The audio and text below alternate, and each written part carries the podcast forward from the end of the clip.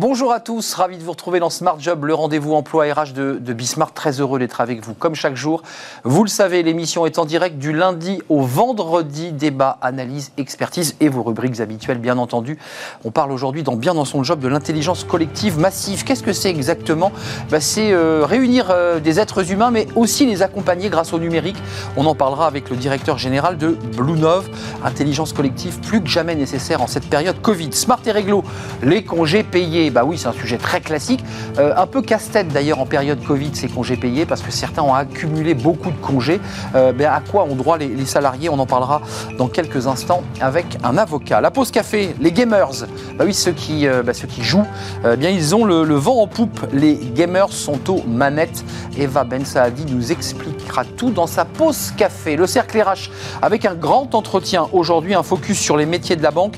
Et nous partons et nous partirons à la rencontre de Nicole et Elle fut la première femme à la tête d'un directoire, le directoire de la Caisse d'épargne Loire-Centre. On fera le point avec elle. Euh, qu'est-ce qui change? Quelles sont euh, ben, les, inquiétudes des, employés, des collaborateurs de la banque? On fera le point avec elle dans quelques instants. Et puis fenêtre sur l'emploi pour terminer notre émission. Ça concerne les parents qui ont des lycéens notamment. Euh, comment aller étudier à l'étranger? Bah oui, ça c'est une question qu'on se pose souvent. Comment ça marche? On en parlera avec bien celui qui a écrit un guide pratique justement pour aider ces lycéens à partir à l'étranger, apprendre une langue dans les meilleures conditions. Voilà le programme. Tout de suite, c'est bien dans son job.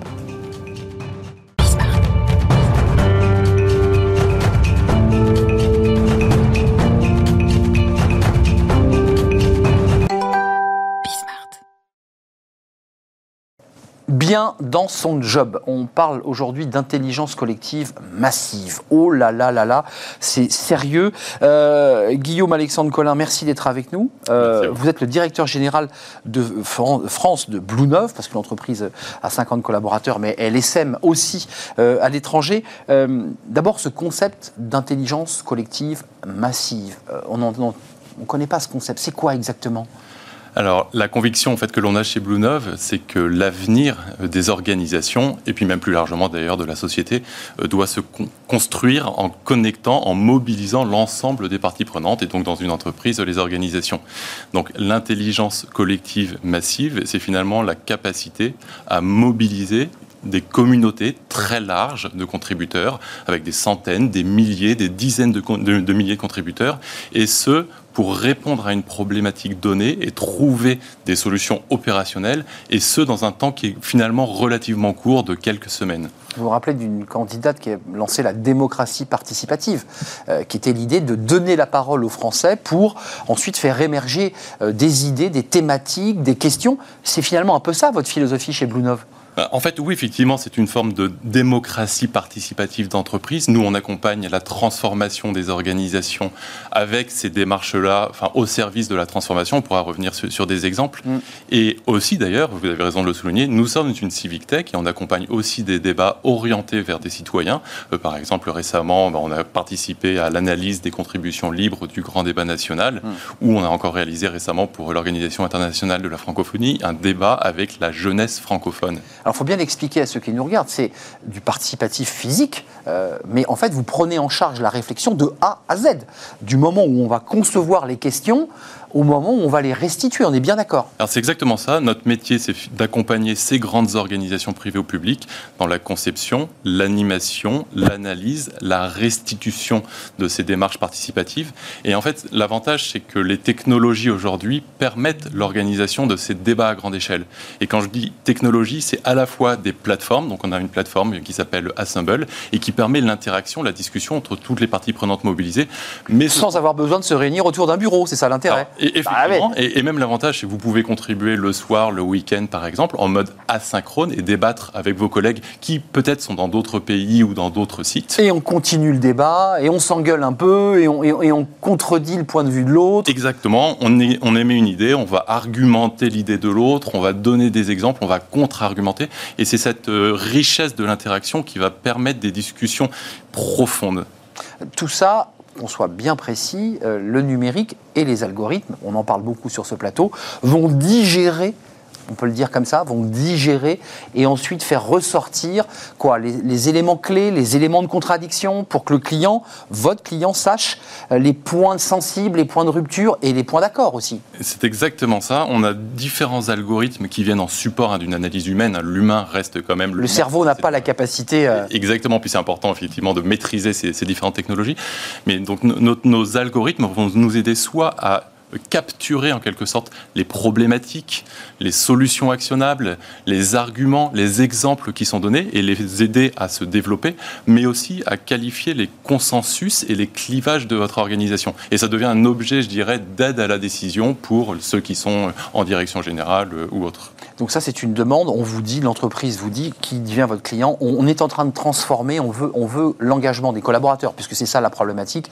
Et vous allez évidemment les accompagner avec ces outils. Exemple, vous en avez un très concret. Vous avez cité beaucoup d'exemples. Il y a la RATP là aujourd'hui qui, fait appel à vous. Qu'est-ce qu'elle vous a demandé? Et où en êtes-vous du processus? Alors, bah, peut-être sur ces différents exemples, euh, déjà avant de creuser celui de la RATP, donc ce genre de démarche, ça peut permettre de co-construire une stratégie, une vision prospective, un plan de transformation, résoudre une problématique comme comment travailler demain, et par exemple, et c'est le cas avec le, groupe RATP, co-construire sa raison d'être. Hmm. Donc pour vous raconter un petit peu le, la, raison d'être. Exactement. Eh le, pourquoi finalement existe euh, le groupe RATP, et ça fait évidemment écho à la loi Pacte, hein, qui incite les grandes entreprises à écrire leur raison d'être. Alors on l'a fait d'ailleurs pour d'autres entreprises. Hein. Je pense à Schneider, je pense aussi à, Decathlon. Beaucoup s'engagent hein, d'ailleurs en ce moment sur cette question de la raison d'être. Beaucoup sont sur le chemin, c'est long. C'est ça. Et bah, justement, donc, le, le groupe RATP a souhaité écrire, définir sa raison d'être en associant très largement tous les collaborateurs pour finalement qualifier ce qui fait l'identité du groupe RATP et derrière les éléments constitutifs d'une raison d'être. Alors justement, c'est une démarche qui s'est étalée euh, d'octobre 2019 à octobre 2020 en trois temps, euh, très, très concrètement. Un premier temps finalement d'atelier qui a permis de construire la consultation de l'ensemble des collaborateurs. Atelier réel, hein, excusez-moi. Atelier réel, réel hein. physique. Hein, ces ateliers-là étaient présentiels et ensuite donc une consultation massive ouverte aux 64 000 collaborateurs. Et ensuite, même des ateliers, là encore présentiels, qui ont été organisés avec des parties prenantes externes de la RATP. Et nous, très concrètement, on est arrivé dans, la deuxième phase, donc celle de la consultation massive. Euh, donc, dans la pratique, c'est 7 000 collaborateurs qui ont contribué, près de 138 000 euh, contributions qui ont été euh, émises et ça, effectivement. Et honnêtement, enfin, notamment dans ce contexte-là, une expression extrêmement riche. On aime bien aussi la parole ouverte, un libre telle qu'elle vient. C'est important. Exactement. Et derrière, bah, parce, que c'est la, réalité finalement de ce que pensent les collaborateurs. Mm. Et derrière, ça a permis de qualifier 11 grandes thématiques, et sur ces 11 grandes thématiques, 200 enjeux qui forment en fait les éléments constitutifs de la raison d'être. Disons que la raison d'être, il ne faut pas la résumer seulement au libellé euh, final. Euh, c'est l'ensemble des engagements déjà qu'a pris la RADP et la manière finalement d'incarner cette raison d'être. Et tout ça a été co-construit finalement par les collaborateurs. Et donc, ils commencent déjà à bâtir un socle pour s'appuyer, pour construire la raison d'être. C'est de ça dont il est question. exactement. C'est le socle de base. Nous, on a restitué une analyse euh, au groupe RATP et qui a permis d'identifier finalement aux yeux des collaborateurs qu'est-ce qui est important dans l'identité du groupe pour l'avenir du groupe et comment l'incarner concrètement et le traduire dans des engagements. Euh, ça veut dire que là, la direction vient de récupérer, a récupéré euh, ces éléments constitutifs. Elle va trier, elle va sélectionner. Là aussi, vous avez un travail d'accompagnement parce qu'il y a des choses qui sont utiles, des choses qui sont essentielles. J'allais dire, sur l'enjeu politique, vous n'intervenez pas. Alors, en, l'occurrence, euh, la, la, mission est déjà terminée et, et, et, la RATP a déjà terminé et officialisé, c'était le 23 mars en l'occurrence, elle a révélé sa, sa, sa raison d'être. Euh, d'ailleurs, c'est s'engager euh, chaque jour euh, pour une meilleure qualité de ville. Donc on voit un peu ce, résumé, je dirais, de... Jeu de mots Exactement, tout à fait, et bien, bien choisi. Enfin, donc ce résumé de la, raison d'être, mais effectivement derrière, elle l'a construit à partir de, du résultat de cette analyse massive vous, devenez incontournable. La manière dont vous décrivez votre action donne le sentiment finalement que l'esprit humain ne peut pas gérer dans des très grands groupes euh, la pensée de tous les collaborateurs. Et à travers vos outils, si j'entends bien, on atteint quoi Une forme de vérité, de réalité? On est au plus près de la réalité? Alors, Il y a deux avantages, je dirais, à ce genre de démarche. Euh, le premier, c'est que finalement, les organisations, elles sont encore aujourd'hui très hiérarchiques, très horizontales. Euh, là, vous allez pouvoir aller chercher vraiment l'expression massive de tous et chercher l'expression de, de, de, tous. Ça va permettre, d'une part, d'analyser plus d'options stratégiques et plus profondément, plus finement, d'une part Et, d'autre part, l'autre avantage hein, de, de, ces démarches-là, c'est que vous allez engager. En fait, quand vous êtes associé euh, à la construction de l'avenir, vous allez davantage y adhérer Évidemment. et derrière euh, avoir envie de mettre en œuvre cet avenir auquel vous avez participé. Avant de nous quitter, c'est quoi l'avenir de Blue Nov Parce que vous êtes un ingénieur, je précise. Euh, vous pensez à quoi là? C'est quoi les choses qui vont se passer dans les 5 ans? Vous êtes déjà en train de réfléchir à de nouvelles applications, à des améliorations, à de nouveaux outils. C'est quoi l'avenir dans 5 ans de cet outil? Alors, ils sont multiples. Donc, effectivement, donc on continue à développer notre plateforme Assemble avec des nouveaux algorithmes et des nouvelles fonctionnalités. Donc, là, on a fait différents recrutements euh, ces, derniers jours et dont certains qui viennent d'arriver cette semaine. Développeurs, ingénieurs. Euh, Exactement. Euh, la tech. Tout à fait. Donc, ça, c'est sur l'aspect tech, mais aussi beaucoup de, consultants pour développer des nouveaux cas d'usage, peut-être demain sur l'excellence client, l'excellence opérationnelle, et avec des nouveaux clients, et en France et à l'international. Nouveaux cas d'usage. Vous allez chercher évidemment tous les endroits où vous pouvez vous implémenter, évidemment. En fait, sitôt que euh, les, nos clients ont l'audace et la conviction qu'en allant chercher massivement la parole de, de, leurs collaborateurs et que ça a du sens, bah là on peut trouver du sens et construire avec eux des nouvelles démarches. Merci, merci beaucoup euh, Guillaume Alexandre Collin. Je rappelle que vous êtes le directeur général France de Blue Nove, euh, en plein boom, avec ben, un travail tous azimuts, que ce soit dans les entreprises privées, mais aussi dans le, secteur public, qui évidemment a aussi besoin de savoir ce que pensent leurs collaborateurs dans, dans les organisations. Et les citoyens. Et les citoyens, évidemment évidemment, puisqu'il y avait le, grand débat que vous évoquiez tout à l'heure. Merci d'être venu sur notre plateau. Un très grand merci à vous. C'est un, vrai plaisir de vous accueillir. J'ai tout compris, moi qui ne suis pas un, ingénieur euh, des algorithmes. Euh, la suite, c'est du droit. Bah, le droit, c'est intéressant quand on est directeur général. Bah oui, les congés payés, ça c'est très concret. Les salariés disent bah, j'ai beaucoup de vacances. Euh, encore plus évidemment en période Covid parce que les choses ont été un peu bousculées. On en parle tout de suite avec un avocat. C'est Smart et Réglo.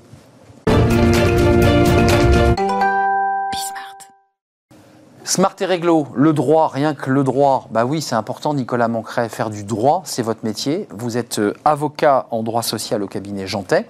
On parle d'un sujet comme ça qui, en apparence, paraît un peu plat, euh, les congés payés, mais pas si plat que ça. D'abord, il y a des règles précises, on va les définir avec vous. Et puis, j'ai envie de vous dire, en deuxième partie, on parlera des complexité du Covid, avec des congés payés qui n'ont pas été pris, des salariés qui aimeraient les prendre. On en parle avec vous. Euh, d'abord, première question basique, est-ce que l'employeur peut imposer euh, les congés? Le Code du travail répond à la question, Arnaud. L'employeur peut imposer la date de prise des congés ainsi que l'ordre dans lequel les congés vont être pris par l'ensemble de la collectivité des salariés. D'accord, donc il dit les vacances, les grandes vacances, ça sera en août, personne ne peut dire, mais moi je préfère partir en vacances, en juillet. Ah non, c'est l'employeur qui va décider. Il faut bien sûr euh, accepter une règle d'égalité de traitement. Et le Code du travail euh, suggère de retenir les critères liés à la charge d'enfants, éventuellement personnes à charge, enfants handicapés et autres circonstances. Euh, il y a un projet de loi qui est sorti d'état d'urgence sanitaire. Ça, modifie les choses ou pas ça? Il y a eu des modifications Parce que j'évoquais le Covid, mm. ça a tout chamboulé.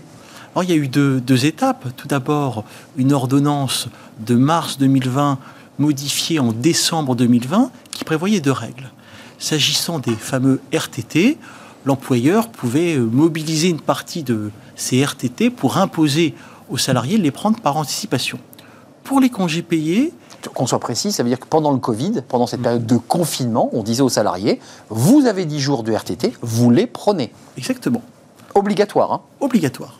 Pour les RTT, pardon, pour les congés payés, c'était plus compliqué. Il fallait, il faut d'ailleurs toujours, un accord d'entreprise ou un accord négocié au niveau de la branche.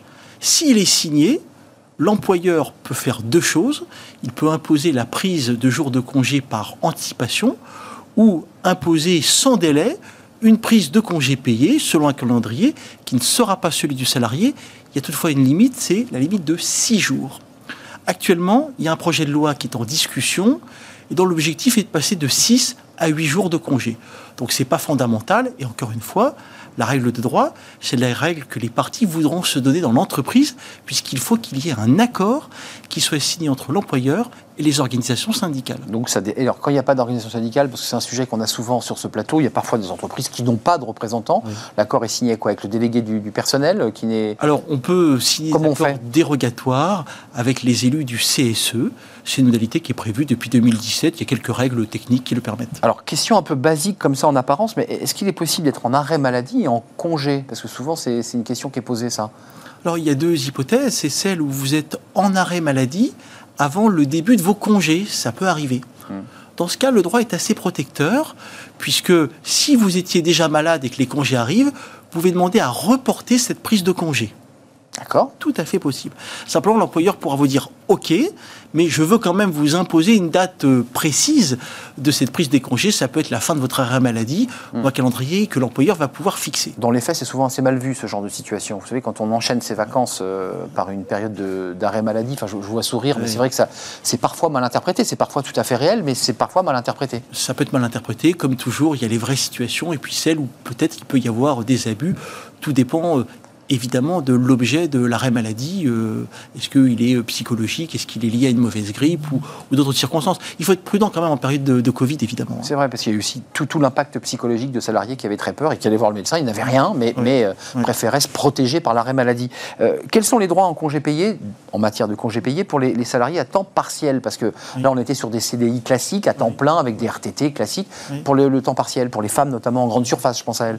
Alors, lorsqu'on est salarié à temps partiel, en fait, on a le même droit en termes de congés payés, c'est-à-dire euh, 2,08 jours par mois, qui vont être pris évidemment en considération de l'agenda du salarié qui est occupé à temps partiel. Je voudrais par contre revenir euh, sur un point qu'on a évoqué à l'instant, c'est l'hypothèse où vous êtes déjà euh, en congé payé et vous tombez malade. C'est vrai.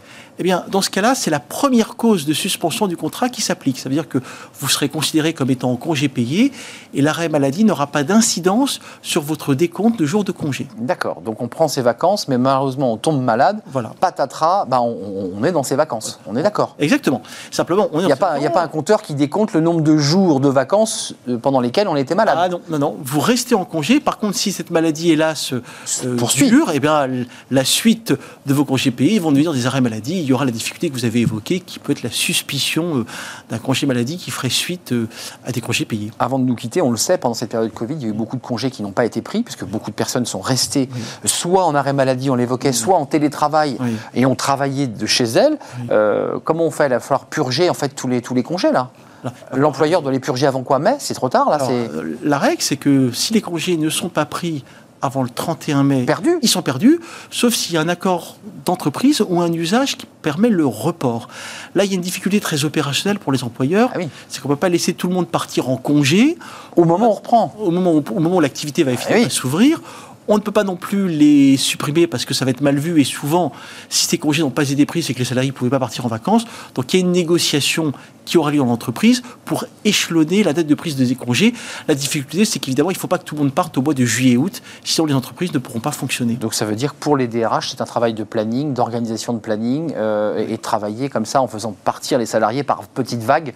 Mais c'est vrai que quand il y a une reprise, l'entreprise, elle a envie de ses, ses collaborateurs euh, bah, attenants, comme on dit, Oui. attenants ou, ou en télétravail, puisqu'il y a quand même de plus en plus de salariés en télétravail. Euh, Nicolas Mancret, juste un, un dernier mot, c'est une question que je pose souvent aux avocats. Sur des sujets comme ça qui sont de notre vie quotidienne, qu'est-ce que le droit devrait améliorer? Ou est-ce que tout va bien? Oh, le, le droit sur le sujet des congés payés est assez stable et, et régulier. C'est un sujet qui est stable. Hein C'est tout à fait stable, voilà. Après, euh, la vraie question, c'est le télétravail que vous avez évoqué.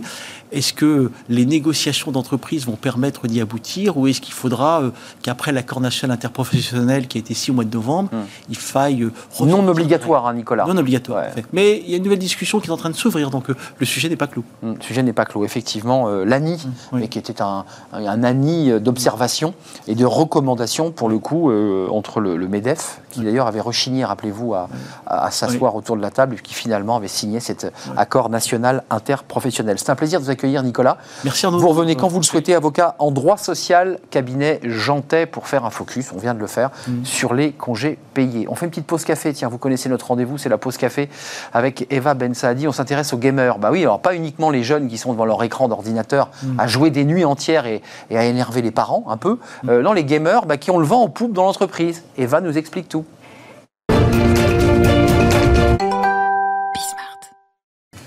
Eva Ben Saadi, qui a le sourire? C'est un plaisir de vous accueillir. Un plaisir également. On parle des gamers, peut-être c'est pour ça que vous avez le sourire? Ouais, tout à fait, Arnaud. Les gamers ou adeptes de jeux vidéo, on va le dire euh, à la française, ont pour l'instant plutôt mauvaise réputation encore dans les entreprises. hein. Vous le disiez, pour l'instant, ils ont encore plutôt mauvaise réputation. Ils sont souvent associés au stéréotype du no-life, pas de vie, ou à l'addiction que peut provoquer euh, le jeu. Pourtant, certains gamers développent des compétences et des comportements essentiels à n'importe quelle organisation. Gestion de projet, travail en équipe, stratégie stratégie ou encore leadership.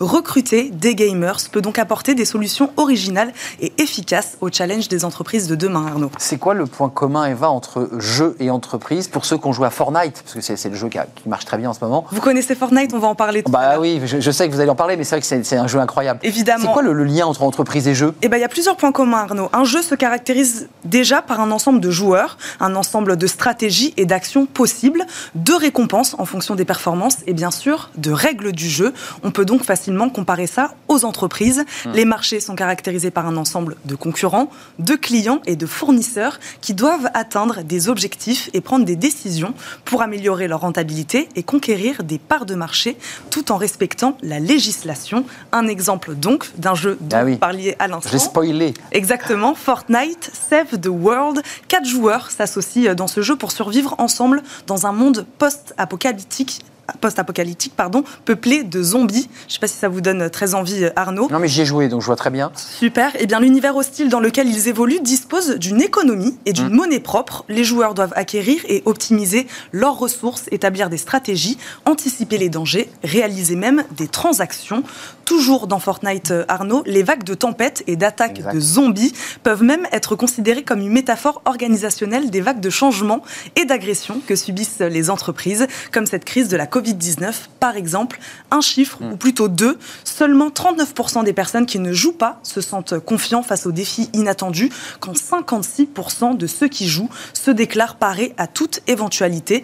Ce sont euh, les résultats d'une étude réalisée par l'Institut Ipsos. Oui, c'est vrai que ça développe évidemment cette espèce de sentiment de, toujours aller de l'avant. Je précise que Fortnite a attaqué Apple, vous avez vu, Tout à fait euh, pour euh, concurrence déloyale. Les entreprises, concrètement, elles y croient ou pas? On les embauche, ces gamers un peu bizarres là, qui pensent qu'à jouer? Bah, Elles y croient crois pas encore beaucoup, mais elle commence à y croire. Certains jeux très populaires sont aujourd'hui considérés comme des formations même plus performantes que celles délivrées dans les écoles ou les entreprises. Et les grandes entreprises commencent un peu à le comprendre. Elles utilisent de plus en plus, Arnaud, des serious games pour recruter et former des collaborateurs. Une entreprise comme McDonald's, par exemple, CMI, elle représente à elle seule quand même 40 000 recrutements par an.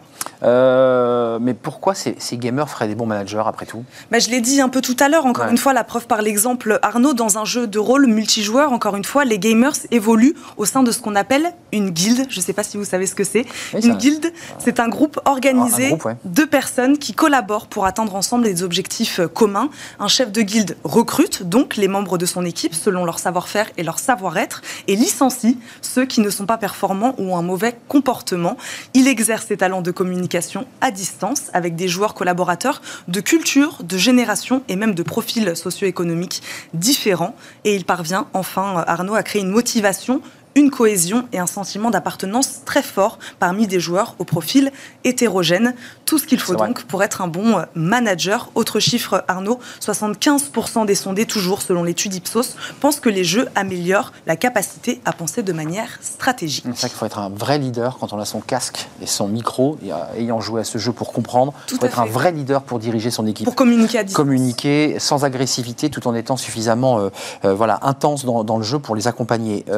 comment on les accueille mieux, ces gamers? Parce qu'ils sont, un peu, ils sont un peu sur le côté et pourtant vous nous dites qu'ils sont utiles. Ils pourraient être utiles. Ils pourraient être utiles à l'entreprise. Bah, c'est toute la complexité justement, c'est de les accueillir parce qu'au-delà du fait qu'être un gamer est plutôt encore mal perçu, la plupart des organisations ne proposent pas encore des conditions favorables pour accueillir ces adeptes de jeux hmm. vidéo.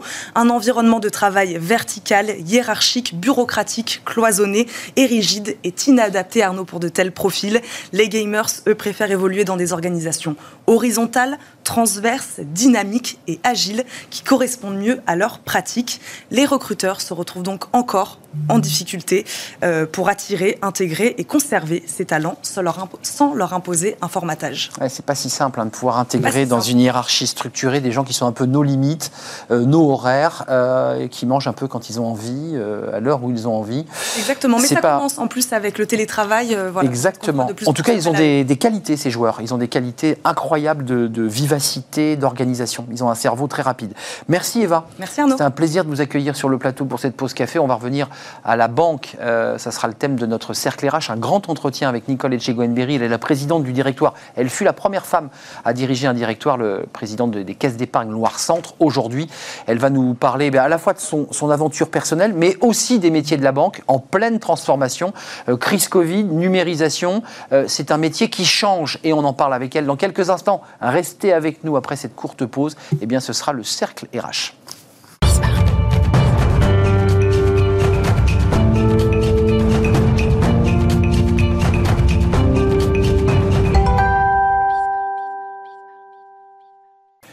La pause café est terminée, le cercle RH maintenant, sous forme de grand entretien. Aujourd'hui, on va parler de la banque, des métiers de la banque, de la transformation, et puis du rôle des femmes aussi dans la banque. Nicole Etchegoenberry, c'est un plaisir de vous accueillir sur le, plateau de, Smart Job, présidente du directoire de la Caisse d'épargne Loire-Centre. Ça veut dire que c'est une grande région. Euh, c'est pas la région Centre, c'est de Tours à, Orléans, c'est cette grande région? Oui, en fait, c'est la région. Euh, d'abord, bonjour Arnaud. Bonjour. C'est la, région, la région administrative donc Centre-Val de Loire, sur six départements. 1650 collaborateurs 1750. 1750, oui, j'étais pas loin.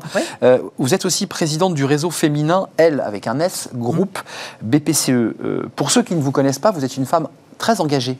Euh, d'abord, je le redis, vous avez été la première femme à la tête d'un directoire. C'est souvent des gens un peu, des hommes un peu aux cheveux blancs de plus de 55 ans, ça nous fait sourire, mais c'est vrai, ces patrons de directoire. Et vous êtes venu un peu bousculer tout ça c'est difficile d'être, euh, de, faire sa place dans un monde d'hommes, euh, dominé par des hommes, notamment dans le, monde de la banque.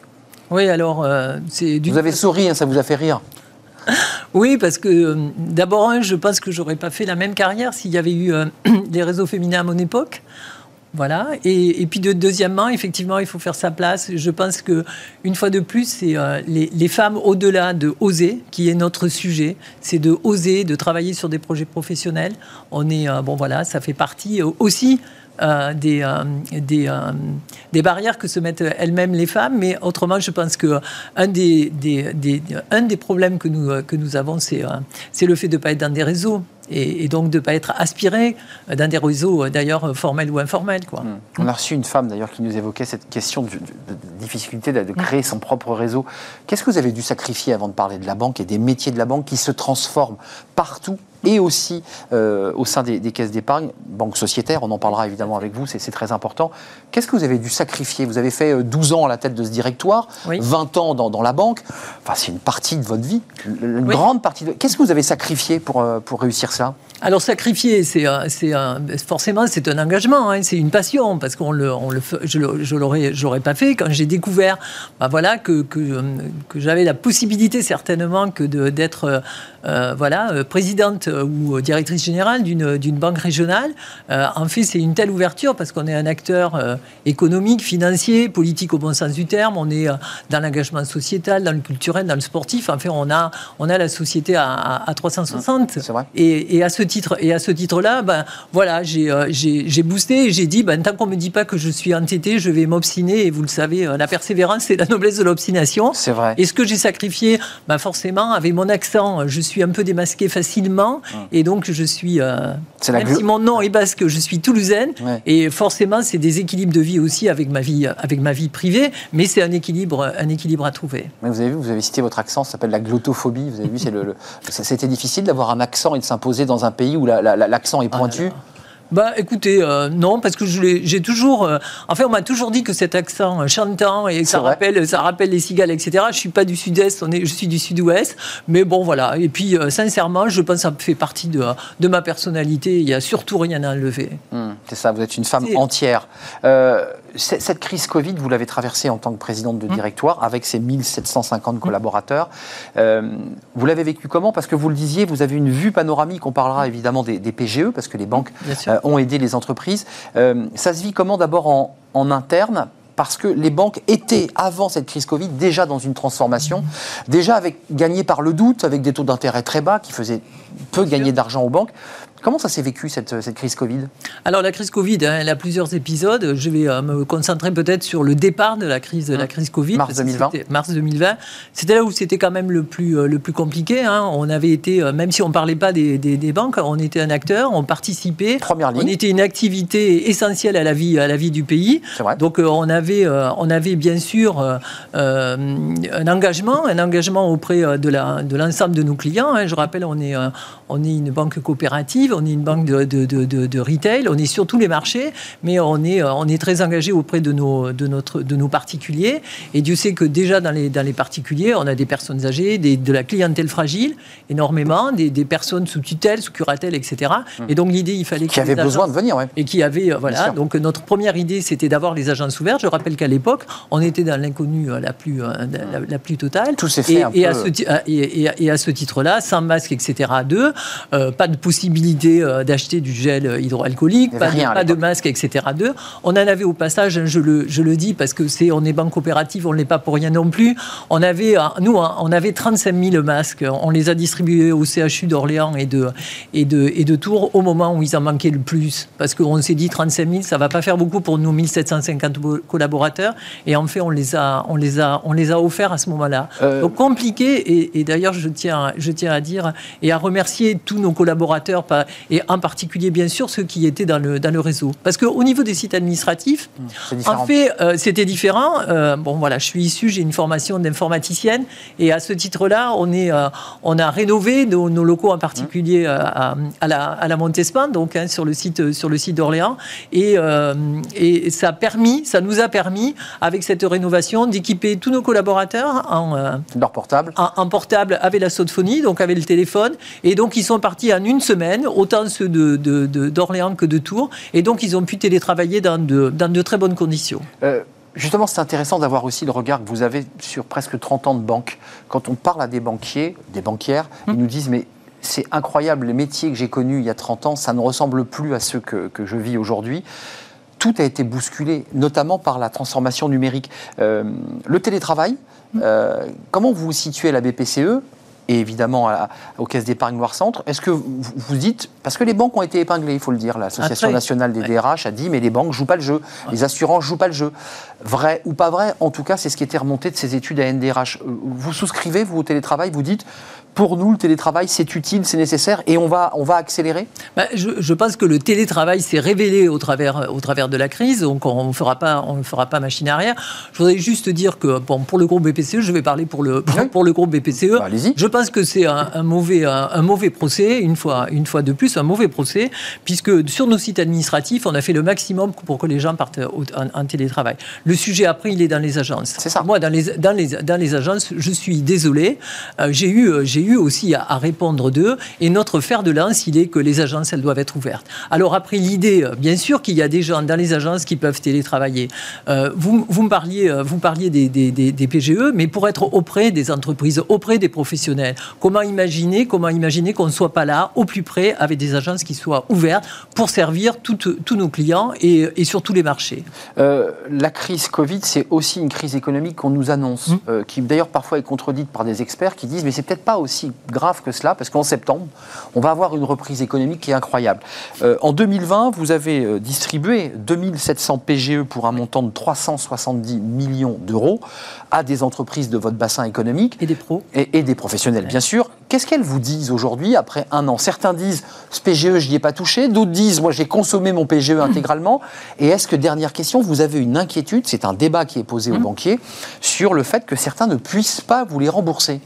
Alors, euh, en fait, bah, vous, venez d'énoncer en fait tous les, euh, les, les, ouais, les options, tous, les, tous, les, tous les cas de figure. Ça dépend des secteurs d'activité. Hein. Une fois de plus, vous le savez, la région Centre-Val de Loire, hein, c'est une région très très très touristique. Mmh. Et à ce titre-là, bah, voilà, ce qu'on appelle le secteur d'activité euh, euh, THR, donc tourisme, hôtellerie, restauration, souffre énormément. Donc, en fait, quand on a octroyé des, des prêts, bah, les PGE, les PGE, ils ont pu être consommés. On a pu nous redemander des, des PGE. Ça dépend une fois de plus hein, des, des, secteurs d'activité. Et, et, puis, inévitablement, il y a des, des, des, des, entreprises, des professionnels qui ne vont, pas, qui vont pas se relever. Pour autant, après, quand ils auront... Donc, qui ne pourront pas rembourser. Qui ne pourront pas, qui ne pourront pas rembourser, qui ne pourront pas rembourser. Après, l'idée qu'il y a, toutes les mesures quand même hein, gouvernementales, je ne sais pas si tout le monde réalise toujours ce qui est en train de se passer, parce qu'on n'a aucun signaux faible même d'eux, parce que c'est tellement, ça injecte tellement, tellement. C'est vrai que le jour où ça va s'arrêter, il faut que effectivement la croissance soit là, parce que c'est en fait cette combinatoire là qu'il faut, euh, qu'il faut, euh, évidemment, qu'il faut, qu'il faut, faut, que la croissance reparte. Il faut que la croissance reparte parce que euh, voilà. Mais les, les, PGE, les PGE sont un, un, accompagnement inévitablement, inévitablement pour pour bah voilà pour faire en sorte que de toute manière nos entreprises, nos professionnels passent, passent, passent la crise. Je pensais à Boval parce que je sais que c'est une entreprise que vous avez accompagnée et soutenue. je pense et, que vous soutenez Boval, qui est une entreprise internationalement connue avec ce panda qui avait été, vous vous souvenez, euh, baptisé par la, femme du président de la République. C'est un moment important dans, la vie euh, euh, bah, de votre banque parce que vous êtes à leur côté. J'imagine qu'ils sont en très grande difficulté là aujourd'hui. Alors ils sont, ils sont en difficulté. Alors forcément, hein, ils ont aussi de souscrit. manière ben, souscrit. après, on est, on est dans le on est, euh, on est de côté, euh, côté quand même secret bancaire. Mais pour autant, on peut se dire que vous prenez cet exemple-là parce qu'il est vraiment symptomatique hum. de, de, de, connu la crise du monde entier. Et, et, connu d'eux et qui est un aspirateur formidable de toute manière pour le développement du tourisme aussi dans notre, dans notre région. Il faut savoir que ben, ils ont forcément été aidés par les aides d'eux, c'est ce qui les fait tenir. Il faut imaginer qu'ils ont 4500 animaux et que les animaux... Ben, ils, mangent tous les jours Ils mangent, ils mangent, eh ils mangent tous les jours. Eh D'ailleurs, on a eu euh, une superbe nouvelle puisque il réouvre, donc en même temps. Excellent le 25 mai. Et donc, bah, tous les hôtels et, le parc réouvrent. Je pense que voilà, Rodolphe Delors, la famille vont être, vont être contents avec, euh, avec ses salariés que de repartir. C'est une excellente nouvelle que Beauval puisse réaccueillir des familles euh, pour euh, se loger ou se balader dans ce parc qui est magnifique. Parlons de vos collaborateurs, les collaborateurs de la banque. Il y a une étude assez intéressante et un peu inquiétante d'ailleurs euh, sur les risques psychosociaux qui est mmh. sortie par le mmh. SNB, l'un des syndicats de, de la banque, euh, le syndicat national de la banque. Et vous allez le voir dans cette étude, c'est un peu inquiétant parce que les salariés sont un peu en perte de repère. Je ne sais pas comment ça se passe chez vous au sein du, directoire CELC. Euh, Regardez euh, sur leur avenir, sur l'idée que bah, ils ne vont pas continuer ce métier. Euh, regardez l'étude, on, va la découvrir. Combien d'employés pensent devoir changer de métier? Alors en 2011, c'est une étude qui s'est étalée sur trois études. En 2011, il était 72 et, et, là, en 2017, qui sont les derniers ils sont 79% euh, à évidemment être euh, inquiets et c'est même de, se demander s'ils vont continuer dans la banque. J'ai envie de le dire abruptement, avant, quand on entrait dans, la mmh. banque, on faisait sa carrière, vous le mmh. savez très bien, on faisait sa carrière dans la banque, stabilité, bon salaire, il y a de l'incertitude. Comment vous l'expliquez? Alors bon, ça, ça, date, euh, ça date pas d'hier. Hein. Alors la, crise euh, est, une fois de plus à la fois un révélateur et puis euh, ben, je, je, pense que si on réinterrogeait, voilà, des gens qui étaient partants il y a, il y a, deux ans, ils ne le sont plus quoi, hein, parce que voilà. Et puis certains qui partent Pourquoi? et, qui trouvent, et qui trouvent et de penser qu'ils auraient l'herbe plus verte ailleurs. En fait, bon, ma foi, ils ont des fois ils ont des, des convenus. Mais pour autant, c'est vrai que c'est vous, vous, vous, le voyez aussi hein, depuis des années, puis d'ailleurs depuis depuis 2008, depuis la crise financière. en fait, les valeurs bancaires n'ont cessé que d'être massacrées. C'est un secteur bancaire qui n'est pas, qui est pas, qui est pas porteur. C'est vrai que c'est un sujet, euh, euh, si, euh, si vous discutez avec les RH de toute manière des, des, banques, on vous le dira tous. Et, et, même nous, dans les régions. Et c'est pas que dans le rural, parce que, que là où on a des difficultés, parce que même à Orléans, même à Tours, on a des difficultés pour, pour recruter. Donc, une des façons, une fois de plus. Vous avez des difficultés pour recruter? on, a, on, a des, on a des difficultés, on a des difficultés pour recruter, et quasiment dans tous les, dans tous les, dans tous les métiers. Comment vous l'expliquez C'est incroyable. Et donc, bah, ça, ça fait partie, euh, je dirais que ça fait partie aussi un petit peu des, euh, des, des mystères, des mystères, ben voilà. Quoi, de la formation initiale Alors, de, de, la formation, de, l'attractivité, finalement, de l'attractivité, de l'attractivité. Et puis, bon, alors nous, on, est peut-être en pâtit peut-être aussi de la, de, la, de, la, de la région parisienne, mais quand même, hein, on, a, on a une vie, on a une vie en, en, région centrale de Loire. Et c'était pas, c'était pas innocent que, les, que ce soit aussi la vallée des rois à l'époque. Donc, ça, ça donc oui, oui c'est allez-y, venez, c'est hein bien. Hein. venez, venez, venez, c'est bien et c'est très bien. Pour autant, on est tous à pâtir d'eux. Il y a, il y a des métiers qui sont plus valorisés aussi que d'autres dans la, dans la, dans, la banque. Hein. Les métiers du retail, du, du retail sont des, des métiers qui, euh, qui sont aujourd'hui et depuis euh, des années. Euh, pour autant, c'est en train, c'est une, une fois de plus, dans, la crise, on peut, il faut y voir des opportunités et en particulier, vous le disiez, vous le disiez dans, les, dans la transformation, dans la transformation numérique. Ah aujourd'hui, elle a transformé la banque. Aujourd'hui, la banque, elle est, elle est transformée. nous, on a décidé au niveau du groupe BPCE hein, d'avoir, c'est une question, voilà, qui nous a taraudé les, les dirigeants pendant, pendant de longs mois pour savoir si on allait créer une banque digitale. Mmh. Et après, on a Comme dit non. fait plein d'autres, hein, la BNP. Euh... Sans trouver de modèle économique au passage, quand même. C'est exact, il faut le rappeler. ça ne marche pas très bien. Ça ne marche pas très bien. Et donc, nous, on a décidé euh, d'être, d'avoir le digital, comme on dit, digital inside, c'est-à-dire dans toutes, nos, dans toutes nos entreprises, à la fois pour nos clients et pour nos collaborateurs. Et on, l'a partout, en fait, quoi. Hein. que ce soit dans les process, les procédures, etc. Deux. Et pour nos clients et pour nos clients jusqu'à avoir des applis mobiles. Et l'appli mobile d'ailleurs, hein, euh, Bankso euh, pour les caisses d'épargne est une des, applis qui est le mieux noté dans l'Apple Store.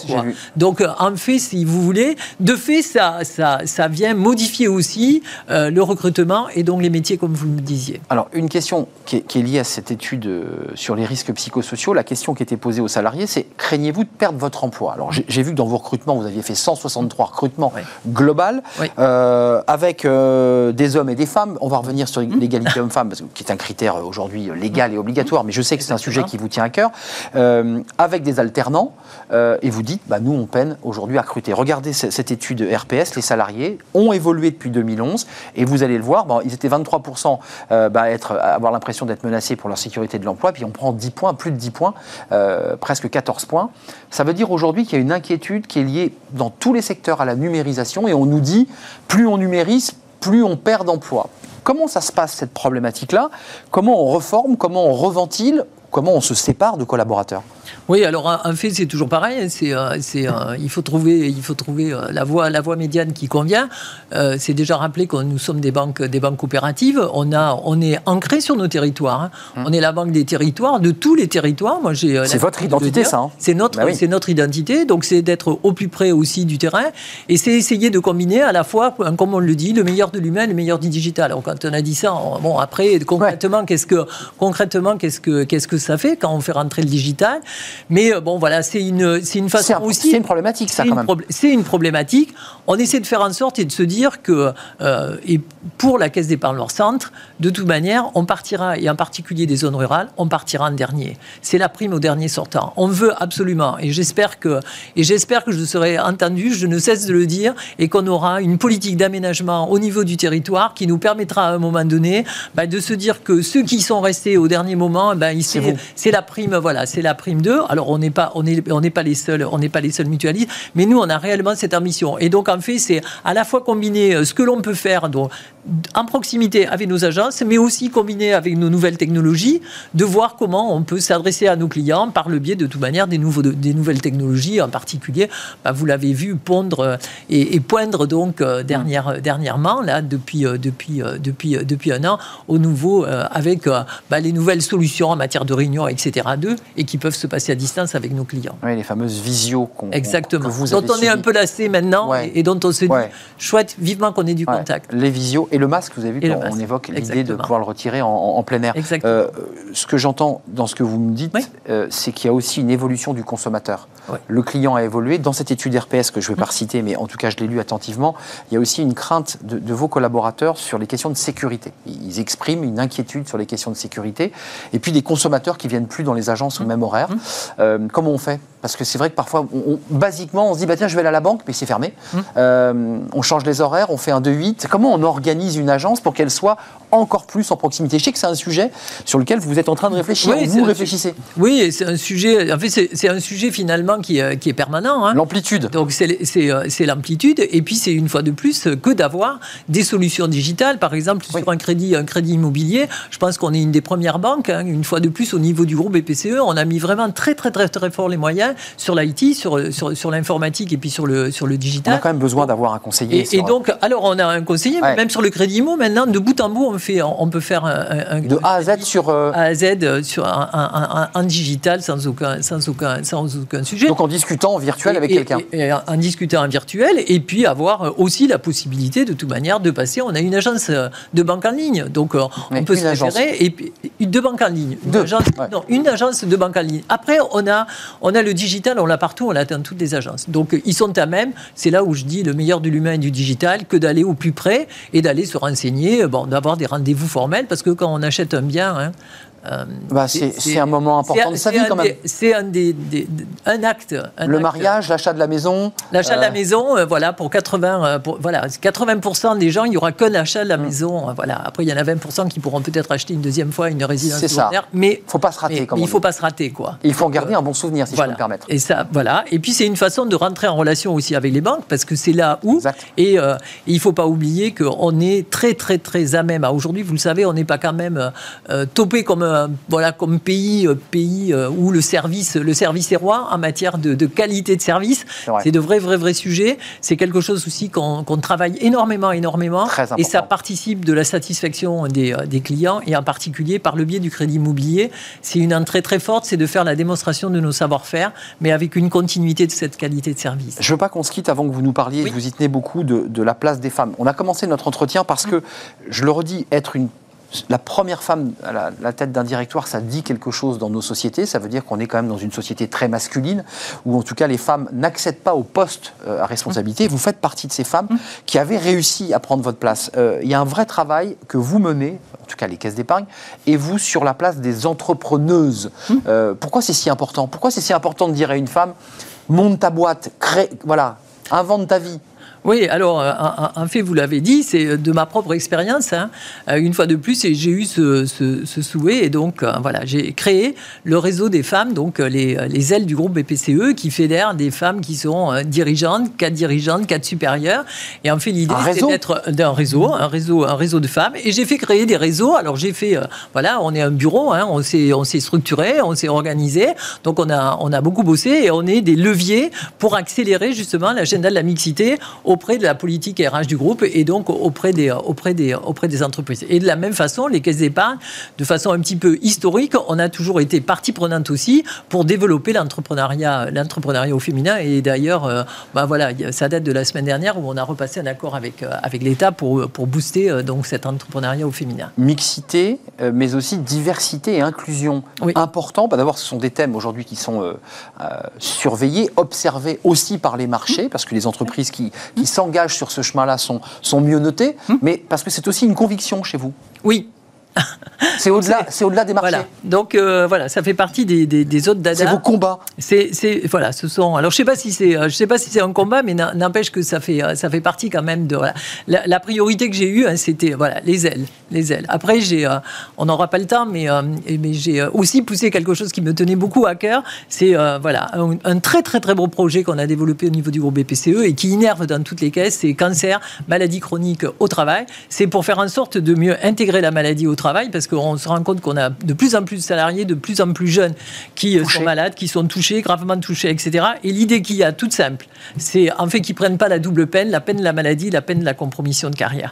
Donc en fait, c'est des. Vous quoi Vous, vous encapsulez leur poste? Voilà. Et, puis, et voilà. Et après, on a tout un tas, mais c'est très pratico-pratique pour les aider à passer avant, pendant, après. Vous leur dites n'ayez pas peur, quand vous reviendrez, vous aurez un boulot qui vous plaît. Entre autres, et puis, et puis vous ne serez pas barré parce que vous avez été, euh, vous avez été gravement discrimination à la maladie. La, discrimination à la maladie.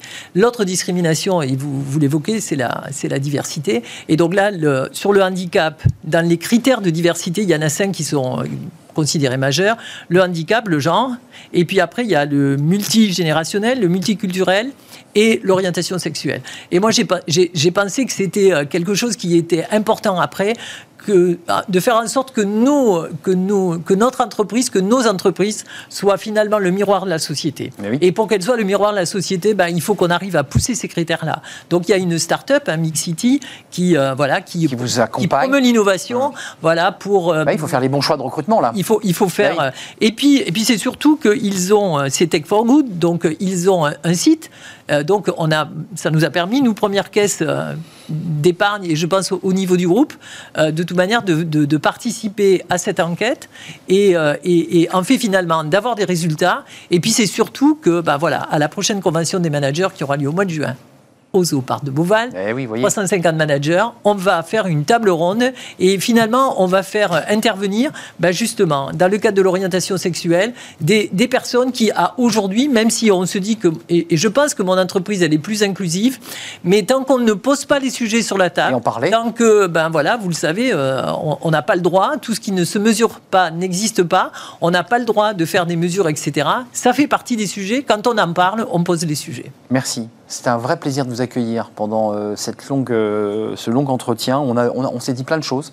Euh, C'était important que, que, vous nous parliez de cette notion d'inclusion aussi, de la discrimination liée aux maladies et au cancer. C'était un plaisir de vous accueillir, Nicole Etchegonberry, présidente du directoire du CELC, Caisse d'épargne Loire-Centre, et puis engagée dans tous ces réseaux dont vous parliez, les ailes notamment, qui sont bien connues en région Centre. Merci beaucoup, bon vent, bon retour en, en, région Centre, à Orléans ou à Tours, puisqu'en fait vous vous déplacez beaucoup entre ces deux pôles. C'est bientôt terminé on, parle de fenêtres sur l'emploi, ça intéresse les parents, mais aussi les lycéens. Comment réussir eh à partir à l'étranger pour étudier, pour apprendre une langue? C'est souvent complexe et on va en parler évidemment avec l'auteur d'un guide justement pour accompagner bah, les lycéens et peut-être au passage les parents. Ces fenêtres sur l'emploi.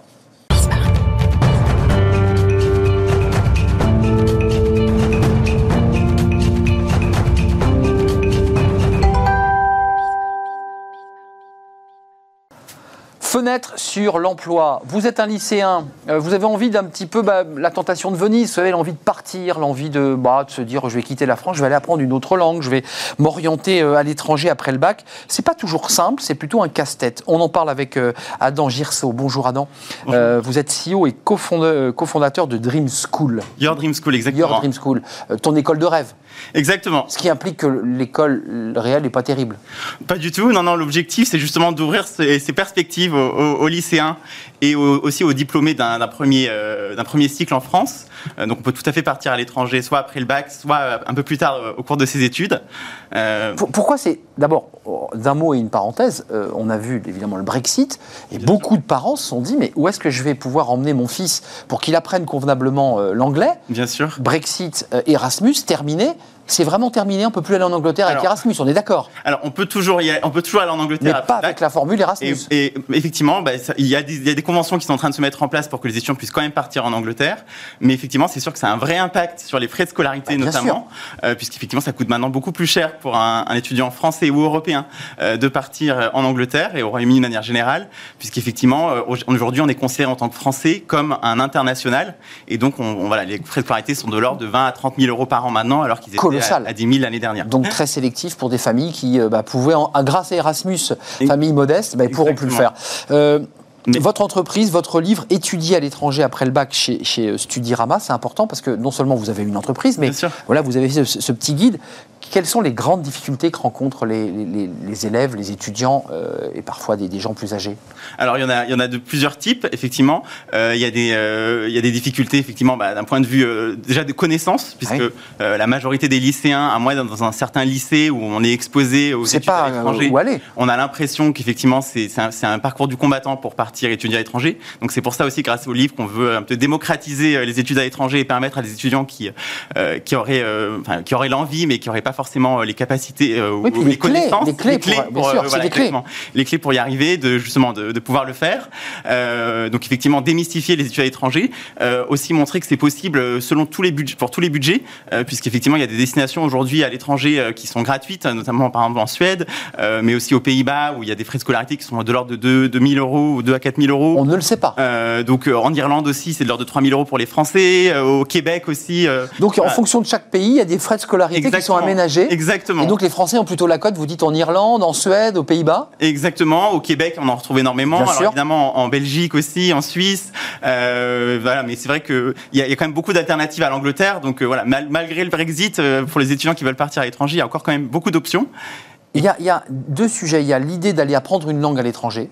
Bien sûr. Euh, je pense notamment au chinois, par exemple, parce que qui est une langue aujourd'hui qu'on apprend à Paris dans certaines écoles maternelles. Bien sûr. Euh, est-ce que le chinois, est-ce que la Chine aujourd'hui travaille sur des accords de partenariat pour faire venir des étudiants euh, chez eux?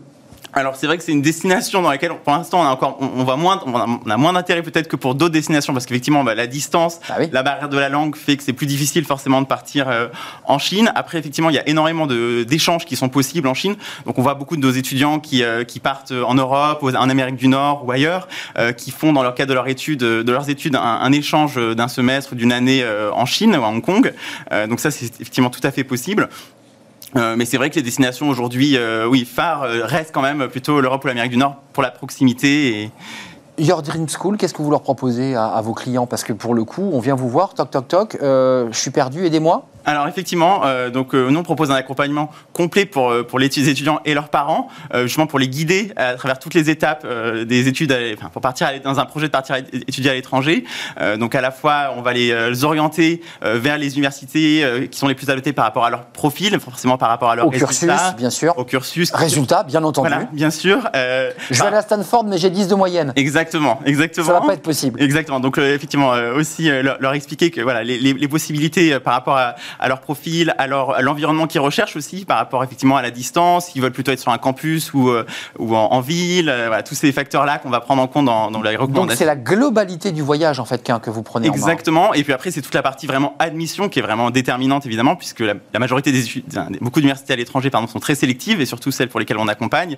Donc forcément, il faut être bien accompagné pour bien comprendre les clés aussi et, et- et les Donc choses à mettre vous, en avant dans le dossier. Le bon endroit où on envoie le dossier, la bonne personne, j'allais dire presque Et- la bonne personne à qui il faut l'envoyer, Exact. et les mots, les bons mots. Exactement. Voilà, la, la la, la bonne manière de formuler euh, les idées, Très dans la important. de motivation, dans le CV, préparer les entretiens aussi, puisque dans certains cas, il peut y avoir des entretiens. Euh, effectivement, et puis aussi tous les préparer à tous les tests de langue, puisque forcément, qui dit étranger dit euh, bah, cours en, en anglais ou dans une langue étrangère. Et donc, on propose effectivement des préparations à tous les tests, euh, l'IELTS, le TOEFL, etc. Bien sûr. À partir à C'est l'étranger. c'est un coaching complet. Pour Exactement. prendre en main un lycéen, mais pas seulement d'ailleurs, mais aussi un étudiant qui peut Exactement. être un étudiant de master qui veut faire un, un complément d'études. Euh, vous les prenez en main euh, de. A à Z. Le livre, Même l'inverse, pardon. Allez-y. Euh, C'est-à-dire qu'on on récupère aussi des étudiants qui sont partis à l'étranger après le bac, qui veulent revenir en France pour intégrer des grandes écoles notamment. Et là, Donc on les accompagne aussi pour. pour étudiants français, on est d'accord? Français, exactement. Mais il faut les réacclimater au modèle français. Exactement, exactement. Ça marche dans les deux sens. Et tout à fait. Merci, c'est vraiment d'utilité publique ce- cette action beaucoup. et ce livre parce qu'il y a beaucoup de parents qui sont perdus. Euh, je vais où Euh, Je frappe où Je vais au consulat Je vais à l'ambassade On ne sait pas. Euh, merci à Dan Girso avec Laurence Myers. Myers, associé, votre associé et votre entreprise. Your Dream School, bah oui évidemment. Vous parlez un petit peu anglais pour faire tout ça. C'est sorti chez Studirama. Merci Merci beaucoup. d'avoir répondu à notre invitation. Merci à toute l'équipe. Merci à, à Emma, à, la, à Emma évidemment. Merci à Pauline Gratel. Merci à Romain Luc. Et merci à Justine pour le, son. Euh, merci à toute l'équipe et à Valentin pour l'accueil invité. C'était un plaisir d'être avec vous. J'ai passé un bon moment. J'espère que vous aussi. Je serai là demain pour de nouvelles aventures. Bye bye.